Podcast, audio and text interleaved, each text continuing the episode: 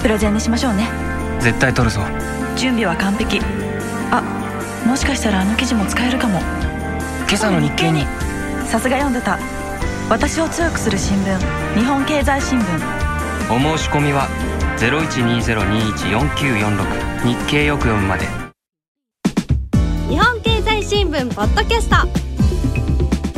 西川さとみは日経1年生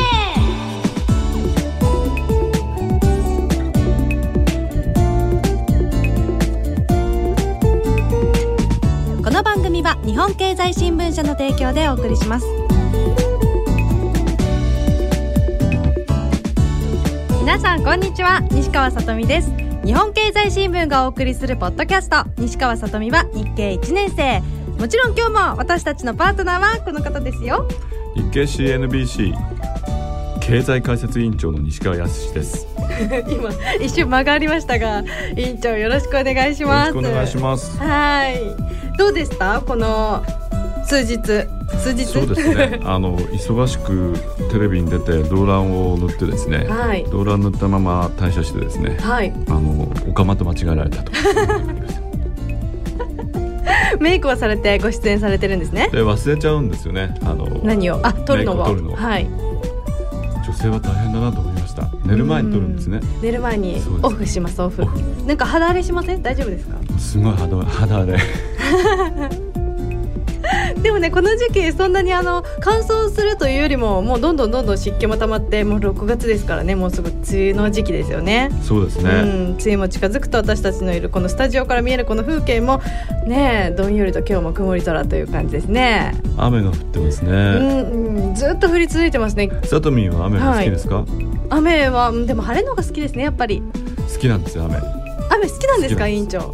で傘ささないではい。歩くのが好きなんです、気持ちいいですよ。皆さんやってみてください。あの人間リセットみたいな感じで。でも海外の 人はあんまり傘ささないんですね。そうです、あのイギリスではうん。傘はみんな持ってるんですけども、はい。綺麗に畳んであるからうん。一、回こう傘さすとあの巻き戻すのが大変なんですよ。だから、うん。雨が降っても傘ささないいや委員長雨が好きだとは思いませんでした。サトリンはどうですか？私はもう率直にこの後雨どうなるかこれ気にしますね。そうですよ。かなり根本的なことですよねこれ。あ そうですね。はい。梅雨で雨がこう続くと気分も下がりがちですがそんな日はお家で iPod で日一の復習を皆さんしてください。私気づいたんですよ。やっぱり経済1年生は復習が大事ですね。そうです。うん復習です、そうですよね。あの予習はあのする意欲があってもわからないんですよ。何をしていいのかわからないの。1年生だから。そうか。はい。なのでやっぱりこう日一を終わってから日一が終わってからちゃんとこう家に帰ってあの聞きながら委員長の説明して分かんないと思った時にすぐピッて止めて メモってっていう復もう一回聞習をするとき直すと。何回ももう1回どころじゃないですね。優等生ですね。素晴らしい。違います。違いますはい。頑張りましょう皆さん。復習。頑張りましょう。はい。さあ今日も私もそしてみんなも腑に落ちるまでとことん聞こう。委員長よろしくお願いします。日本経済新聞ポッドキャスト西川さとみは日経1年生。最後まで頑張ろう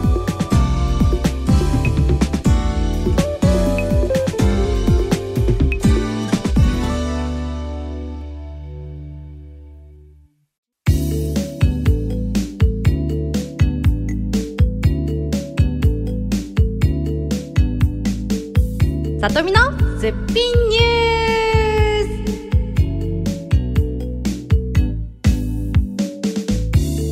ス。さてさとみのすっぴんニュースのコーナーです。すっぴんでも朝食は欠かさないの私のポリシーにちなんでメイクや髪の毛のセット時間を惜しんでも押さえておきたいニュースを勉強していくコーナーです。今日私が選んだニュースはこちら。5月27日付総合面。年金世代格差くっきり。これは、はい。えー新社会人になった私としては、はい。とてもねこれから年金、はい、払っていく身なのでちょっと気になりますねこの記事は。そうですね。はい。これなんでこうなるかっていうとですね皆さん誤解があると思うんですけども、自分でその年金の保険料を払ってそれが将来戻ってくると思ってるんですよね。そうですね。そういう人が自分の多いと思います。はい、将来のためになんかこう年金払うものっていうイメージがあります違うんですよ。違うんですか？今払ってる保険料というのは、はい。今年金をもらってる人のためにですね払ってるんです。あの、世代間扶養の仕組みと。だから世代間扶養の仕組み。わ我々が払ってる保険料で、はい。今あの年金をで暮らしてる人の生活を支えると。であ我々が年を取ったら今度は若い人が払ってる保険料ではい。私たちの年金をもらうと、そういう仕組みなんです。もともと年金がスタートしたのはそういうコンセプトというかそういう考えのもと始まったことなんですね。世代間扶養とそういう考えなんです。うん。ですから今少子高齢化が進んでますよね、うん。だから年金を受け取る人と年金を払う人っていう比率がどんどんどんどん変わっていくわけなんです、うん。だから今70歳の人っていうのはまだ、えー、と保険料を払う人がいっぱいいるから、はい。えーと払った保険料の6.5倍ももらえちゃうとところがあー30歳になると少子高齢化でその将来ですねその年金を払ってくれる人がすごい少なくなっちゃうんで、うん。2.3倍しかもらえないと、あーそういうことなんですね。そうなんです。これからさらにあ。の年金をもらう人がどんどんどんどん増えていくと。一方で年金を払う人っていうのは若い人ですよね、はい。若い人はどんどん少なくなっていくからあ少子化で。そうです。はい。ああだからこそどんどんどんどん。受け取るあの年金っていうのは少なくなりますし、うん。払う保険料っていうのはどんどん上がっていくと。あじゃあ別に特にこのあの何パーセントになりますとかここに記事にもあるんですけど、はい。給付水準の50%になりますとかそれも危ういですとかっていうのも書いてあるんですけどそのパーセンテージは誰かが決めたものなわけじゃないんですね。一応あの厚生労働省が試算して、はい、最低でですね、うん。その年金というのは、えっと所得の半分ぐらいはもらえるようにしましょうということでうん。設計はしています、はい、そのためにあのマクロ経済スライドというですねややこしい仕組みを導入しました。うん。これはあんまりですねその保険料がどんどんどんどん上がっていってはい、そしたら若い人がもう入れなくなってしまうということなんですあの年金に、はい、だから経済成長よりもその年金を受け取れる額を少なくしていくというそういう仕組みなんです。経済成長よりも年金が受け取れる額を少なくしていくといいんですか？支払いが抑制されると。例えば日本経済が3%成長しました。はい、そうすると付加価値ですから3%の付加価値が増えると。はい、でまあ皆さんの所得も増えると。うん、でも年金をもらえる人に対しては2.5%ぐらいしか増やさないと。ああ。これがマクロ経済スライドというですね仕組みなんですよ。これ自動的に抑えるマクロ経済スライドってこう記事にあるんですけど、はい、どういうことですか？この自動的にっていうのは。計算式があってですねあの所得とか物価の伸びよりもこれくらい抑えるっていうそういうもう自動的な計算式に当てはめてもうそういうのがあるんですね。あるんですあややこしい計算式だと思うんですけども、ーはい。でもねこれやってないんですよ今。やってない。例えば物価が5%上がったらマクロ経済スライドだと2.5%ぐらいしか上がらないということになってるんですけども、はい今はあのそれほど物価が上がっていないとうん。いうことでこの仕組みを入れていません。ああそうなんですね。このもともとマクロ経済スライドっていうのはこの計算式があるって先ほどお聞きしたんですけど、はいこの計算式はみんなで決めたんですか？そうですねあの厚生労働省がですね、うん学者の先生にうん聞いて、できるだけまあ公平になるように70歳で6.5倍30歳で2.3倍っていうとちょっと格差がありすぎるので、うん格差是正という意味もあってですね、はい。年金の支払いを抑制するためにはどうすればいいかと。それは物価上昇率よりも低くしてしまおうと。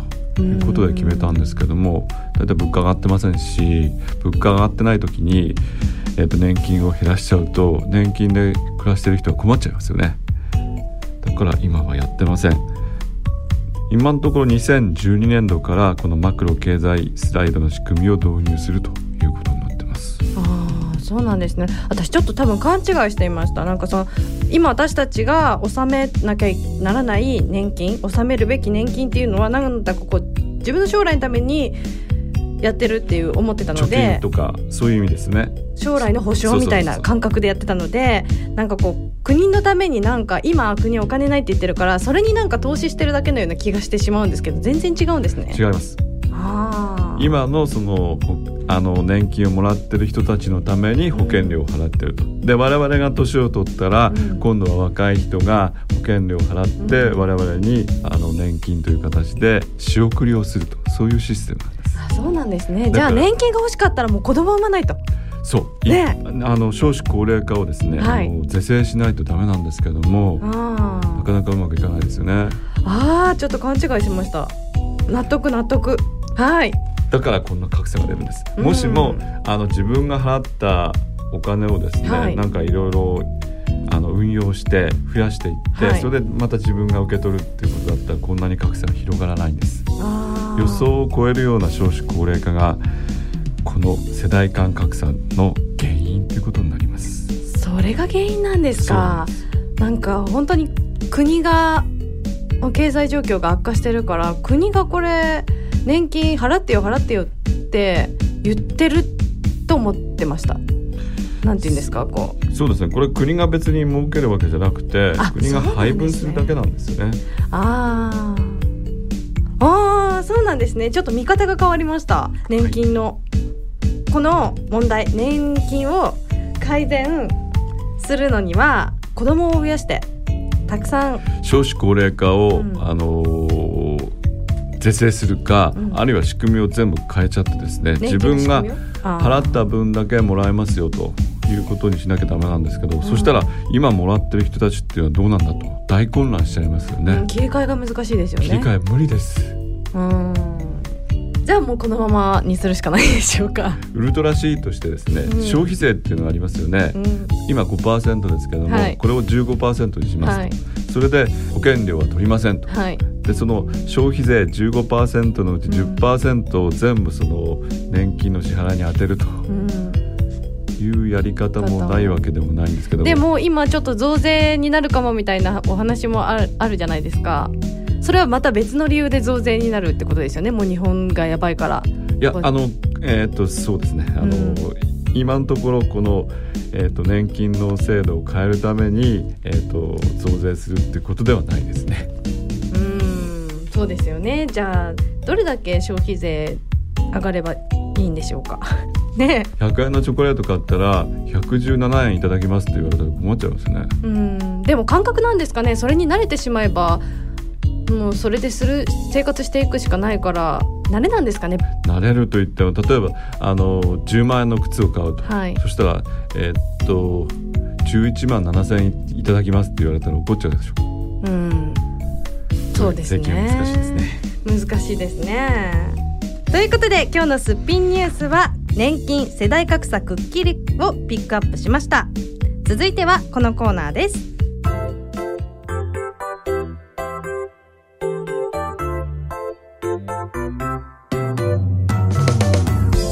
ことの葉。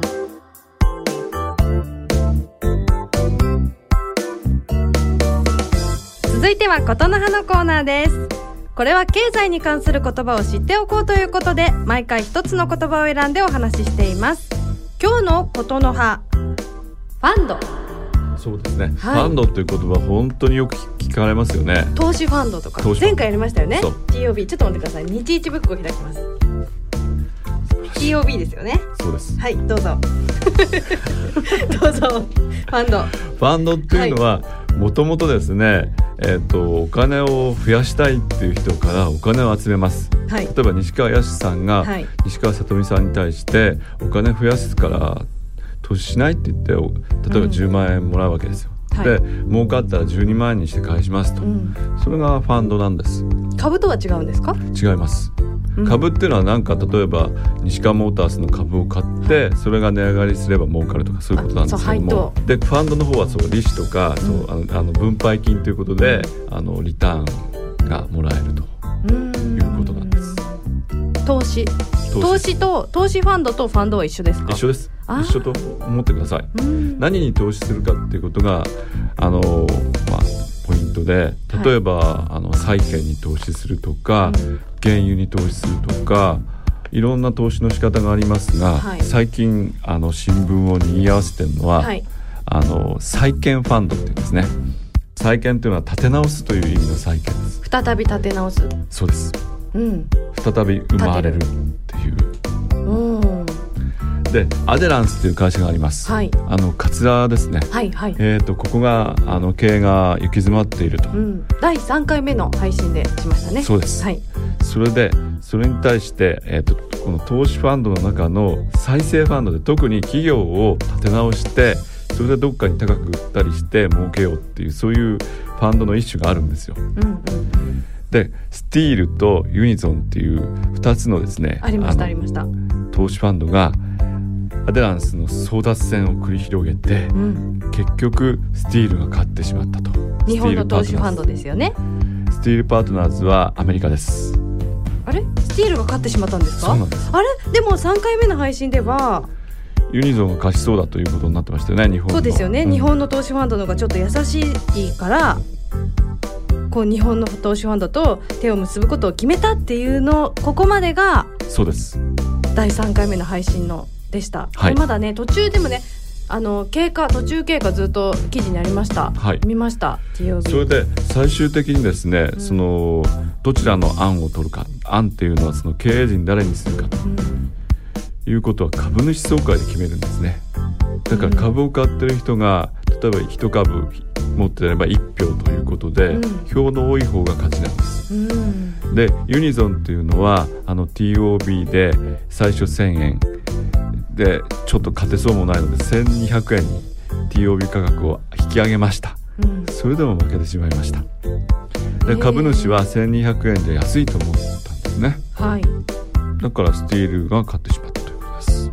じゃあもうアデランス的にはちょっとあーあーという感じなんでしょうか、そうですね。あのアデランスの社長だった人はうん。取締役では残りますがう、ん。もう実権がないと言っていいでしょうね。うん。だからアデランスの経営陣っていうのはほぼ退陣してしまってスティールから来た人がですねこのアデランスを立て直すということになります、立て直して利益が出るようになったらあのどっか売ってもいいですし配当をいっぱいよこせと言ってもいいですしそれによって儲けて例えばあの僕がスティールだったとしてサトミンがですねスティールへの出資者だったらアデランス再建してこれだけ儲かりました。とはいはい。そのうちこれだけを差し上げますというふうに利益を配分します。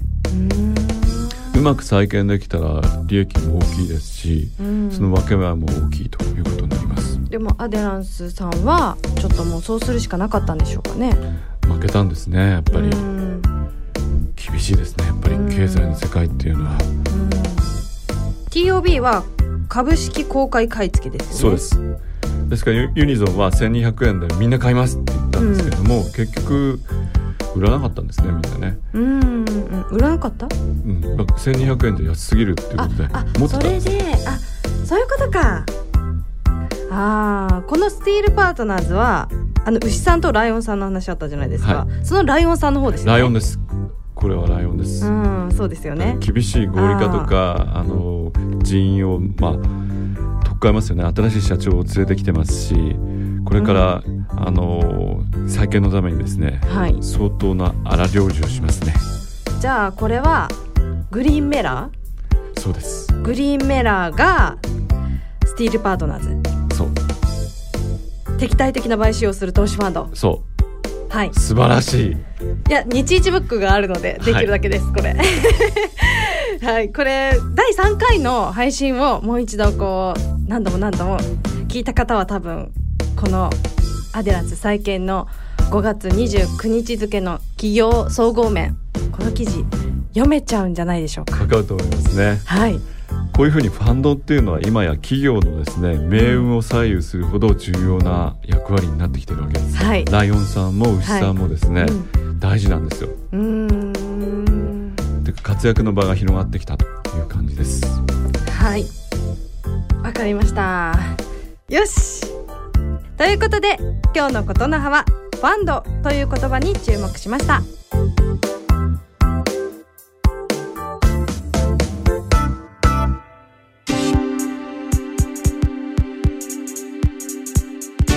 ダブル西川の日経テスト道場のコーナーは10月4日に実施される日経テストと同じ出題形式の練習問題に私西川さとみが挑戦するコーナーです。皆さんも一緒に考えてください。委員長早速よろしくお願いします。はい。私実はまだ何も聞いてないんですよね。ここさとみには問題内緒ですとか。内緒ですよ。どういうことですか？すごく緊張します。ではいきます。はい。じゃじゃん。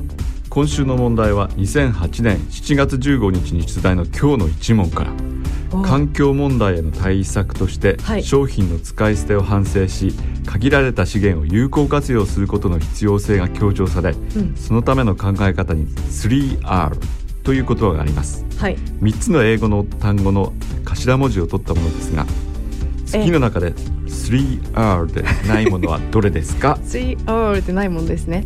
はい。はい。Reuse Reduce Remake Recycle あれ全部あのいい感じな なんかエコにつながるようなことですよね。もう一度お願いします委員長。はい。Reuse Reduce Remake Recycle でも私あ50-50になりました。なぜならリユースとリサイクルはあとリあじゃあリメイクとリサイクルは一緒？あれ？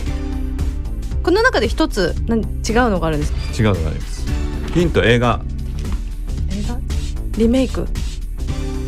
リメイク？当たり当たり当たりなんでですか？なんでですか？これはもうこの3つが決められてるってことですか？そうですね。みんなあの再循環っていう意味ですね。リユースはあまあ減らすってことなんですけどゴミを減らリしたりデュース減らすですよね。再使用したり、えー、と循環させたりとそういう意味なんですけどリメイクっていうのは例えばあのテレビの人気番組を、えー、と俳優を変えてですね、はい。新しくやっちゃうっていうのがあるじゃないですか、はいはいはい。なんとかのリメイク版って言うじゃないですか。はい。あそうなんです。私なんかリメイクっていうとなんかよくねスカートとかリメイクとか言って、うん。なんか使えなくなった着なくなったものをちょっと可愛く加工したりとかして そういうなんかイメージだったんですよね。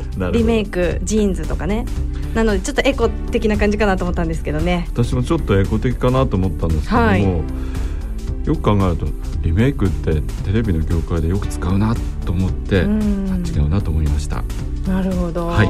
こんな問題あるんですね、はい。面白い。さとみんは何かその 3R していることありますか？3R ですか？はい。まあ、ゴミちゃんと分けるペットボトルとかリデュースゴミ減らすくらいですかね、そうですね、うん。私は、えー、と車で、うん。えー、とスポーツカーなんですが、はい。トロトロ走って、うん。こうガソリンの消費量を節約するとかですね、うん、あとは。トロトロ走ると節約になるんですか？そうです。あのスピード出すとですね、はい。ガソリンぐわーっとあの消費しちゃうんですよ、うん。だからヒューッとゆっくり走ると、うん。あのエコ運転になりますから。あー。でもスポーツカーって廃屋ですよね。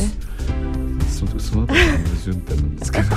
ハイブリッドカーにしましょう。はいわかりました。はい 皆さん正解できましたか？日経テスト次回実施は10月4日です。試験の申し込みは6月30日からですが学生の方を対象にした学生早割の申し込みを受付中です。詳しくは日経テストホームページ ntest.nikkei.jp ntest.nikkei.jp をご覧ください。ダブル西川の日経テスト道場のコーナー。次回もお楽しみに。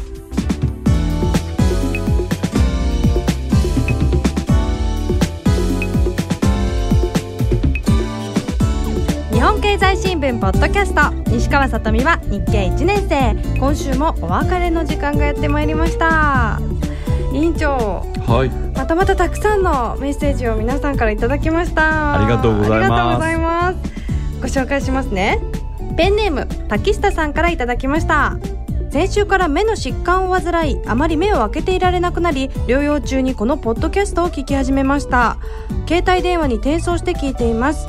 さとみんの声と口調がツボにはまりました。あ嬉しいですね。嬉しいですね。ただ目大丈夫でしょうか？先週からということでもう治りましたかね？治ってほしいですね。ええ。早くお気をつけください。でも療養中にこのポッドキャスト聞き始めて携帯電話に転送してまで聞いてくださっているということで。嬉しいです。本当に委員長はい、ありがとうございます。す。ねそしてここ数回の放送でさとみんに気づきをもらっている自分に気づきましたさとみんの腑に落ちそうな一言や腑に落ちた時の一言で私自身が新たに腑に落ちることがたくさんあったのです。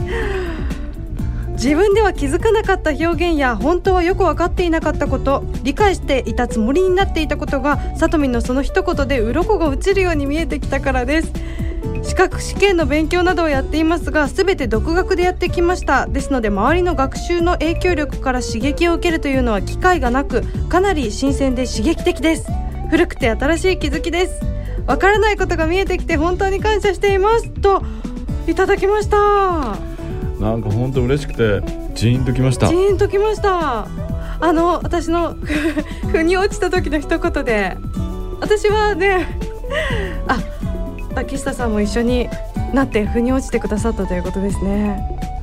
はい。でもこれ理解していたつもりになっていたことがとか本当はよく分かっていなかったこととかっていうのもあのそれがなんか分かったつもりになったなんか分かったような気がするっていうのこれが大事だと思うんですよ。さらにこれからこう自分で今の状態だとこうどうして分からないのか分からない状態なのであちょっと分かったかもっていうこっからスタートしたらいいですよね。そうですね、うん。あの賢者はですねはい、わからないことをわからないとわかることが条件だそうですから。もう一回お願いします。賢者賢い人はですねわからないことがわからないとわかることが条件いいお言葉ですね。うん。だんだんですね、うんなんかこう分かることが増えていくとそれがつながっていって全体が分かるっていうことになりますから、うんぜひこのポッドキャストを聞いて勉強してください、そうですね。竹下さん、メッセージありがとうございました。もう一つご紹介します。ペンネーム夏目冷やしトップさんからいただきました。ありがとうございます。経済なんか全く興味がない私がポッドキャストでたまたま見つけて聞いてみたら経済に興味を抱くようになりました。将来は経済学部を目指してみたいと思いました。頑張ってください。ということです。経済学部ですか？はい。そうか。経済ってそもそもなんで勉強するんですかね？興味がある人が勉強するんじゃないですかね。お金持ちになりたいからですかね？そうなんですか？えー、と経済学ははい。お金持ちにはなれません、ただしあのお金を損することがなくなるっていう。なるほどなるほどなるほど。分かれば損しなくなるとうん、いうことなんです、はい。この番組でちょっと興味を抱くようになって経済学部に入ってみようかなと思ったっていういうお言葉は嬉しいですね。嬉しいです。本当、うん。あの経済という言葉はもともと福沢諭吉がですね、はい。経世済民あるいは警国済民つまり国を治めてうん。民を救うと、みんなを救ってくれる学問なんですよ。おお奥の深い力強い経済。夏目ヒアストップさん。頑張ってください受験勉強。その他皆さんたくさんのメッセージありがとうございました。引き続きお便り募集しています。委員長への経済の質問はもちろん皆さんの近況そして身の回りで気づいたり実感したりした経済の話なんかもどんどんお寄せください。アドレスはさとみアットマークラジオ日経 .jp さとみアットマークラジオ日経 .jp です。さて日本経済新聞ポッドキャスト西川さとみは日経1年生。次回の更新は6月11日木曜日です。お相手は西川さとみと。西川康でした。それでは皆さんまた次回お会いしましょう。チャオ。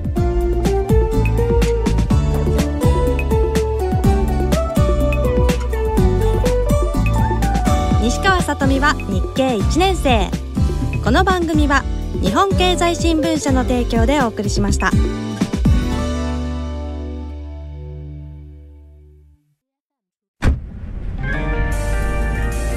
いいプレゼンにしましょうね。資料完璧か？はい。絶対取るぞ。企画室の池田香織。できる若手がいると聞いて担当に指名した。今日の提案。あともう一押し。何かないかなそういえばあの記事。トップ営業の竹財先輩。こんな大きなプロジェクトの担当に私を指名するなんて。期待に応えなきゃ。準備は完璧だけどもしかしたらあの記事も役立つかも。今朝の日経に。さすが読んでた。やっぱり読んでた。私を強くする新聞。日本経済新聞。ご購読のお申し込みは0120-21-4946日経よく読む。0120-21-4946日経よく読むまで。